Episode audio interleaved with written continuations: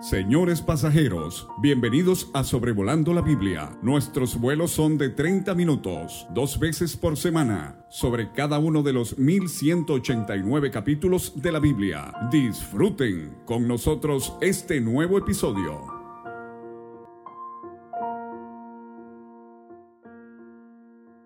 Bienvenidos al episodio 253 de Sobrevolando la Biblia estudiando hoy primero de Samuel capítulo 15.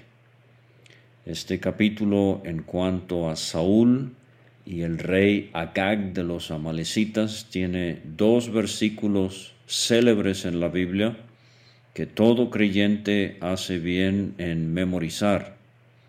Se los voy a leer ahorita y lo repasaremos más adelante en el podcast. Versículo 22 y Samuel dijo, Se complace Jehová tanto en los holocaustos y víctimas como en que se obedezca las palabras de Jehová. Ciertamente el obedecer es mejor que los sacrificios y el prestar atención que la grosura de los carneros, porque como pecado de adivinación es la rebelión y como ídolos e idolatría la obstinación. Recalco el versículo 22 Ciertamente el obedecer es mejor que los sacrificios y el prestar atención que la grosura de los carneros. Este versículo marca la pauta del capítulo obediencia total, no obediencia selectiva o parcial, es lo que quiere Dios en la vida de cada creyente. Los versículos 1 a 3 tenemos a Samuel instruyendo a Saúl en cuanto a Amalek. Después Samuel dijo a Saúl, Jehová me envió a que te ungiese por rey sobre su pueblo Israel. Ahora pues está atento a las palabras de Jehová. Saúl, escucha con mucha atención concéntrate en lo que te voy a decir. Y realmente esta debería ser la actitud de nosotros al escuchar la palabra de Dios en la iglesia local hoy. Lastimosamente eh, hay mucho que distraernos el día de hoy, pero debemos estar atentos. Así ha dicho Jehová de los ejércitos, el comandante supremo de las tropas de Dios en el cielo y sobre la tierra. Yo castigaré lo que hizo Amalek a Israel al oponerse en el camino cuando subía de Egipto. Ve pues y hiere a Amalek y destruye todo lo que tiene, y no te apiades de él, no le tengas lástima, mata a hombres, mujeres, niños, y aun los de pecho, vacas, ovejas, camellos y asnos. Ahora, en primer lugar, quizás nos parezca esto algo severo, pero vamos a ver en el versículo 33 que Samuel le dice a este rey Agag de los amalecitas, como tu espada dejó a, los, a las mujeres sin hijos, así tu madre será sin hijo entre las mujeres. O sea, este hombre va a recibir una justa retribución. Pero lo que tenemos aquí en el capítulo 15 es otra guerra santa, donde Dios es el Jehová de los ejércitos, es el comandante, la guerra es de él, y él va a usar a Israel como instrumento de juicio divino sobre Amalek. Esta idea de eh, el juicio divino de Dios y la guerra santa la vimos en Deuteronomio 20, por ejemplo el versículo 4, Jehová vuestro Dios va con vosotros para pelear por vosotros contra vuestros enemigos, para salvaros. Entonces es una guerra de Dios donde Él está usando a su pueblo Israel. Y es que lo que tenemos en el versículo 3, eh, cuando eh, por medio de Samuel Dios le dice a Saúl, destruye todo lo que tiene, esta palabra destruye en el versículo 3 es un término que aparece unas 51 veces en el Antiguo Testamento, haram en el hebreo, a veces destruir, a veces dedicar. Y es lo que tenemos aquí. La versión Cantera Iglesias, eh, que le recomiendo por su erudición y notas al margen en cuanto al texto, el versículo 3 en esa traducción lee de la siguiente manera, Ahora vete y castiga a Amalek, consagrándolo al anatema, con todo lo que posee. Consagrándolo al anatema es esta palabra haram que acabo de mencionar, y lo vimos en Josué 6:18 con eh, la destrucción de Jericó. Y Acán murió porque él tomó de lo que debería haber sido consagrado al anatema. Entonces, eh, lo que tenemos aquí es la contraparte eh, o el paralelo, si quiere, del holocausto sobre el altar en Levítico 1 era la ofrenda que ardía sobre el altar enteramente para Dios. El botín era, en el caso de Jericó y ahora en el caso de Amalek, el botín era enteramente para Dios porque Él sería el general, comandante supremo, triunfador. Entonces todo era para Él y por eso se incluyen hombres, mujeres, niños, lactantes, bueyes, ovejas, camellos y asnos. Ahora, Amalek estos amalecitas eran una tribu nómada que habitaba en el desierto al sur de Judá. Si un mapa tiene a la mano, busque la posesión de Judá al lado occidental del Jordán, pero abajo, paralelo con el Mar Muerto.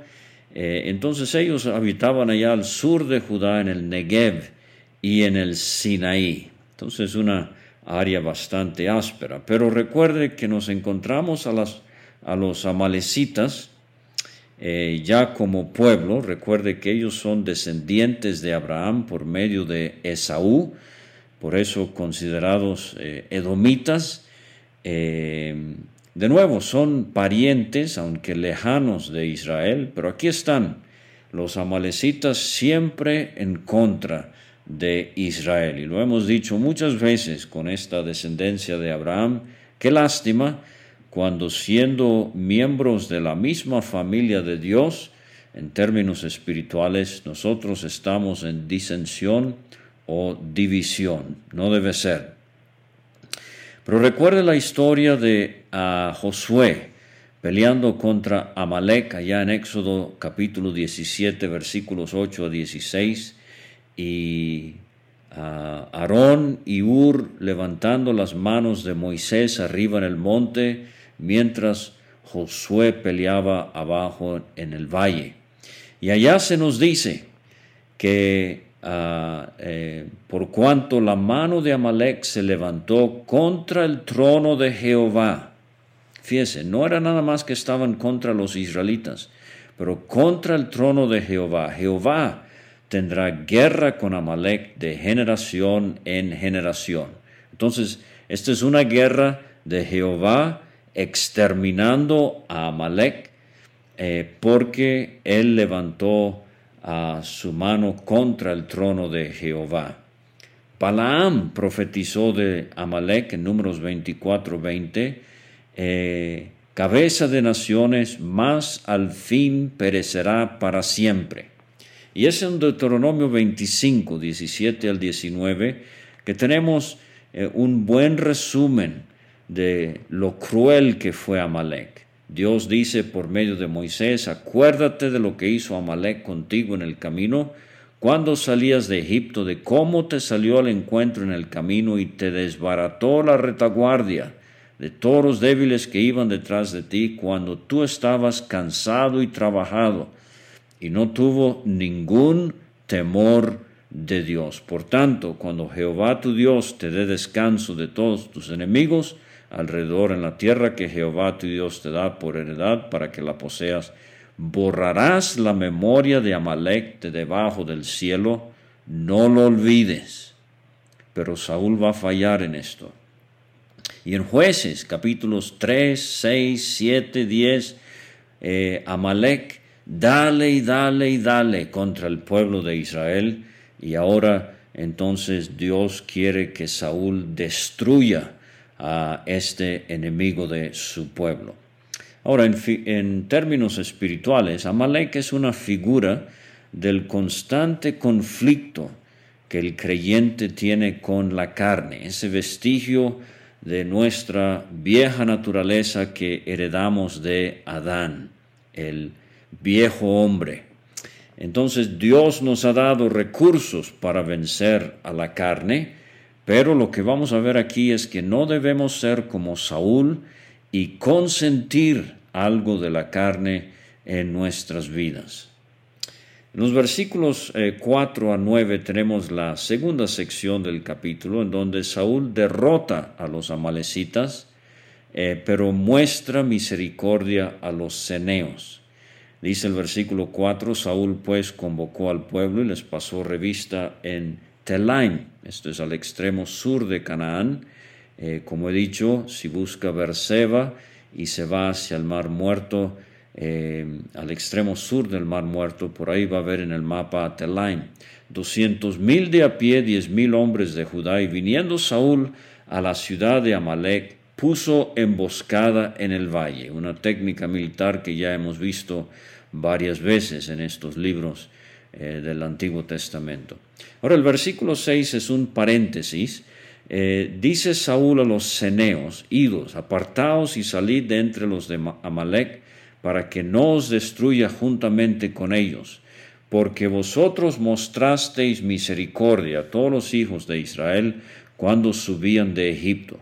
Y los ceneos se apartaron y no sufrieron eh, de la batalla de Saúl contra Amalek.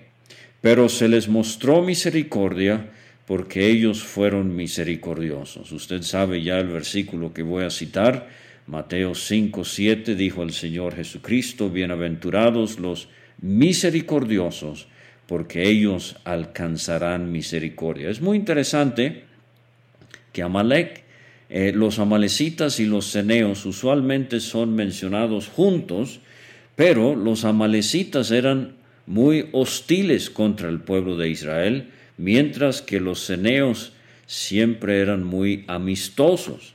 Y aprendemos en jueces 1.16 que Jetro, el suegro de Moisés, era ceneo.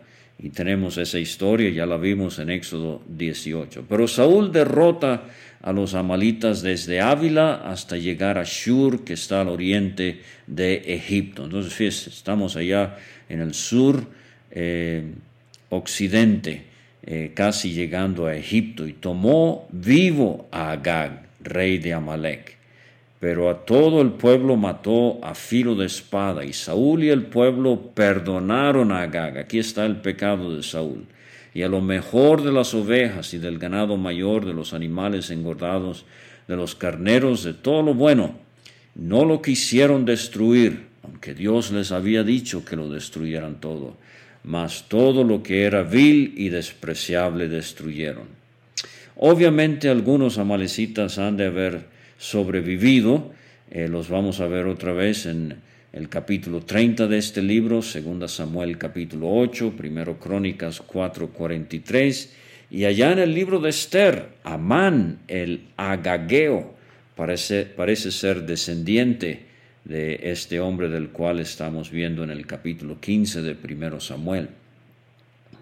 Ahora la tercera sección en este capítulo lo voy a ver en los versículos 10 a 11, donde Dios le comunica a Samuel, él desde el cielo está viendo todo lo que ha hecho Saúl y su ejército y cómo perdonan a, Agag y a lo mejor eh, de sus rebaños eh, y de sus vacas y Samuel escucha a Jehová decirle esto, me pesa, me arrepiento. Tres veces en el capítulo tenemos este eh, tema a veces mal entendido eh, del arrepentimiento de Dios, versículos 11, 29 y 35. Ahorita les voy a leer un buen párrafo que ojalá les sea de ayuda a entender esto.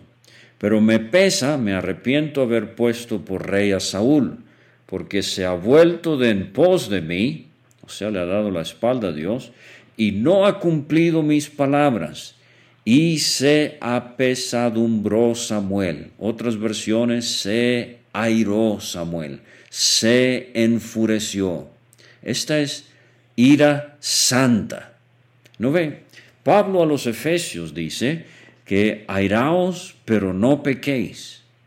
Perder los estribos, enojarse por algún capricho, eh, e, eso es pecado. Pero Dios muestra ira sin pecar. Y es posible para el creyente también enfurecerse por algo santo. Aquí a Samuel le enfurece la desobediencia de Saúl que Dios le está comunicando. Y clamó a Jehová toda aquella noche. Aquí tenemos otro rasgo de este gran hombre de Dios. Ahorita lo vamos a ver llorando por Saúl. Pero aquí, eh, después de tanta eh, desobediencia, después de esta gran tragedia, Samuel clama a Dios toda la noche. Ahora, versículos 12 eh, a 15 tenemos la cuarta sección en donde Samuel encara a Saúl. Toda la noche, clamando, y dice el 12, madrugó luego Samuel para ir a encontrar a Saúl. Aquí vemos su diligencia espiritual, no era un flojo. Eh, y fue dado aviso a Samuel diciendo, Saúl ha venido a Carmel. Esto no hay que confundirlo con el monte Carmel, mucho más al norte. He aquí eh, se levantó un monumento. O sea, Saúl, eh, autocongratulándose, se está felicitando, eh, se está autoengañando de que él ha hecho lo correcto y hace un monumento para sí, algo como Absalón que vamos a ver en el segundo libro de Samuel. Y dio la vuelta y pasó adelante y descendió a Gilgal. Vino pues Samuel a Saúl, y Saúl le dijo, bendito seas tú de Jehová, yo he cumplido la palabra de Jehová. ¿En serio, Saúl? ¿Mentiroso? Samuel entonces dijo, pues, ¿qué valido de ovejas y bramido de vacas es este que yo oigo con mis oídos? Saúl respondió, de Amalek los han traído, porque el pueblo perdonó lo mejor de las vacas, eh, de las ovejas, para sacrificarlas a Jehová tu Dios, pero lo demás lo destruimos. Bueno, esto no va a convencer a Samuel, así como no ha convencido a Dios. Esto es eh, eh, lo que mencionaba al principio, la obediencia parcial, selectiva. Dios quería obediencia total. Pero en los versículos 16 a 23 tenemos la quinta sección, la más larga del capítulo. Eh, obediencia parcial más un ritual no equivale a obediencia total. ¿No Esto es lo que está tratando de hacer Saúl para justificarse. Él está diciendo, Samuel, eh, sí, sí, no, no matamos a Gag, no matamos a todos los todas las vacas y todas las ovejas, pero eh, este, los vamos a sacrificar a Dios. Pero eh, Samuel le va a hacer ver a Saúl su gran error. Dice Samuel, aunque eras pequeño en tus propios ojos, ¿qué pasó, Saúl? En un tiempo de tu vida eras humilde, te has ensoberbecido contra Dios. No has sido hecho jefe de las tribus de Israel, Jehová te ha ungido por rey sobre Israel. Y Jehová te envió en misión y dijo, ve, destruye. Aquí tenemos esta palabra, haram otra vez. Dedica al anatema a los pecadores de Amalek y hazles guerra hasta que los acabes. Saúl lo que quería Dios era exterminar a este enemigo acérrimo del pueblo de Dios. ¿Por qué pues no has oído la voz de Jehová sino que vuelto al botín has hecho lo malo ante los ojos de Jehová. El botín era para Dios, no era para ti, Saúl. El comandante supremo es Dios, no tú. Saúl respondió a Samuel, antes bien he obedecido la voz de Jehová. Y aquí sigue Saúl autoengañándose. Fui a la misión que Jehová me envió. He traído a Gag, rey de Amalek. He destruido a los amalecitas. Mas el pueblo tomó el botín, ovejas y vacas, las primicias de la matema, para ofrecer sacrificios a Jehová tu Dios. Y aquí es donde vienen estos versículos célebres. Dios no quiere ritual, por bueno que sea, cuando no ha habido obediencia plena, total. Samuel dijo, ¿se complace Jehová tanto en los holocaustos y víctimas como en que se obedezca las palabras de Jehová? No, lo que Dios quiere es obediencia. Ciertamente el obedecer es mejor que los sacrificios, el prestar atención que la grosura de los carneros, porque como pecado de adivinación es la rebelión. Es interesante que al final de su vida Saúl va a cometer el pecado de adivinación. Capítulo 28. No ve lo que la Biblia enseña es que un pecado lleva a otro y a otro y a otro. Esto es lo que sucederá con Saúl y como ídolos e idolatría la obstinación. Entonces, rebelión y obstinación son pecados bastante serios a los ojos de Dios, así como es la adivinación y la idolatría. Ahora, Samuel no está minimizando los sacrificios levíticos para nada.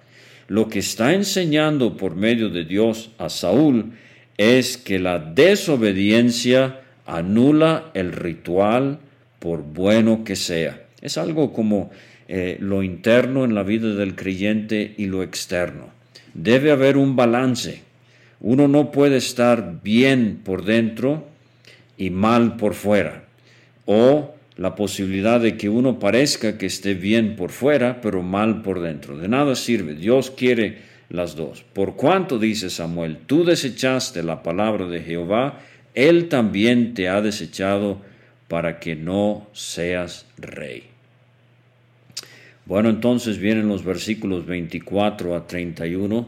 Saúl escucha de Samuel que Dios lo ha desechado. Entonces Saúl dijo a Samuel, yo he pecado.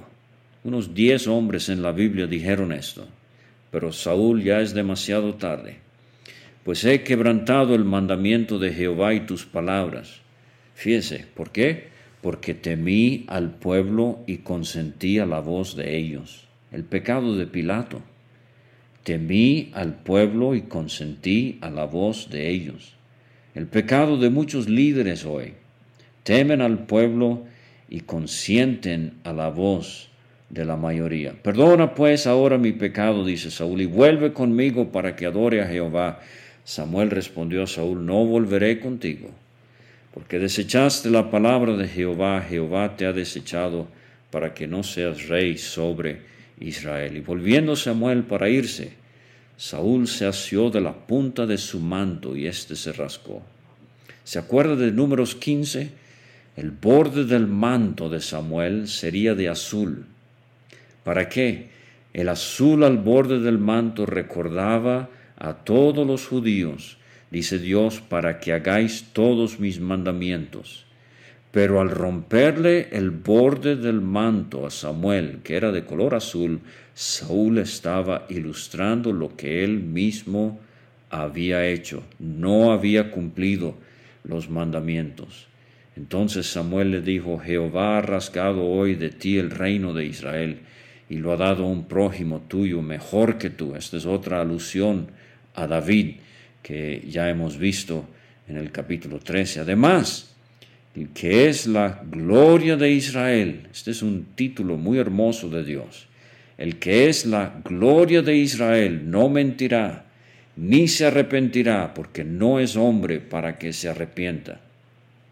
Saúl le dice a Samuel, yo he pecado pero te ruego que me honres delante de los ancianos de mi pueblo y delante de Israel, y vuelvas conmigo para que adore a Jehová tu Dios.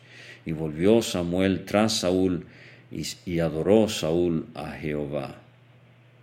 No ve ninguna cantidad de halagos, manipulaciones, logrará mitigar la sentencia que ha sido pronunciada contra Saúl porque ha sido emitida por Yahweh, por Jehová, cuyo juicio es supremo. Esto lo dice el comentario de antecedentes culturales de la eh, nueva versión internacional.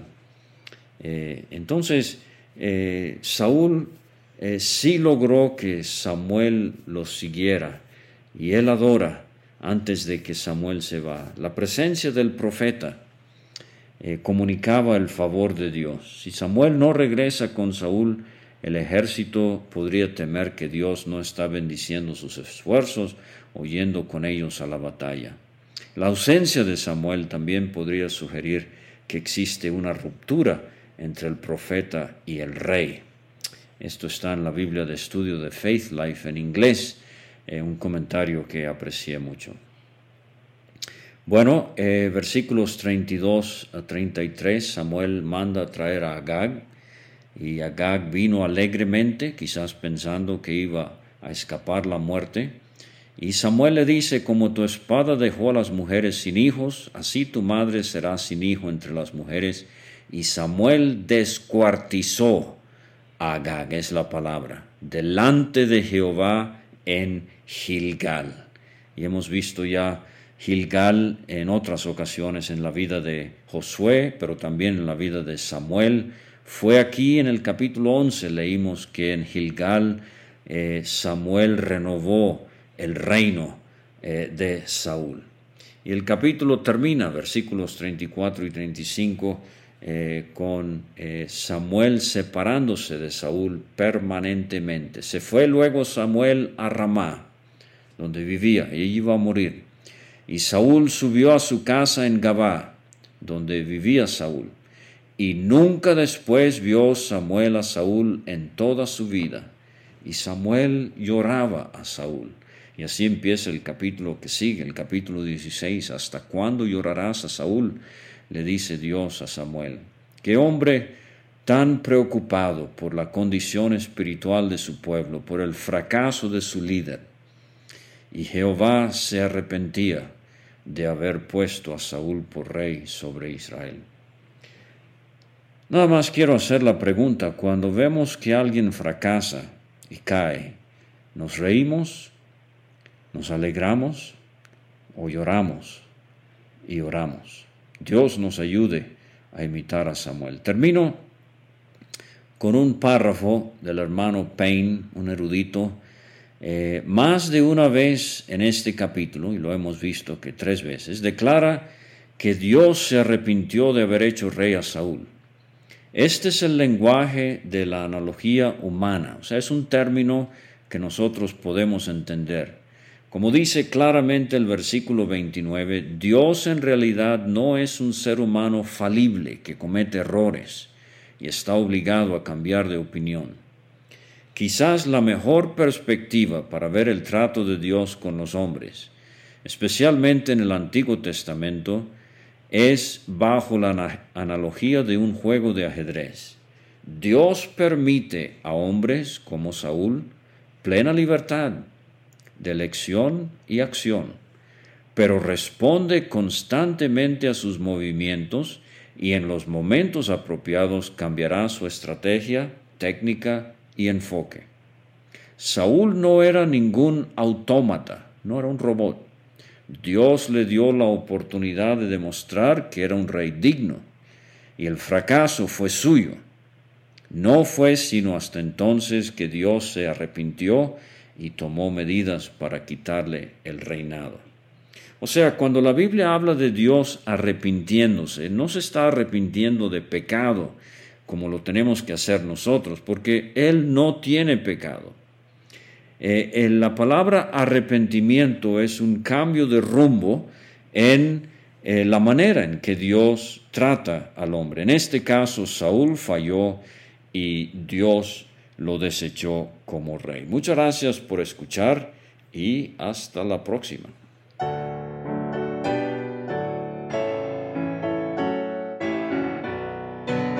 Muchas gracias por escuchar. Puede conseguir todos los episodios de Sobrevolando la Biblia en aplicaciones de podcast como Spotify o Pocket Cast para recibir dos audios por semana a su WhatsApp. Envíe un mensaje al más 52 322 349 2258 y no olvide añadir este número a sus contactos. Hasta la próxima.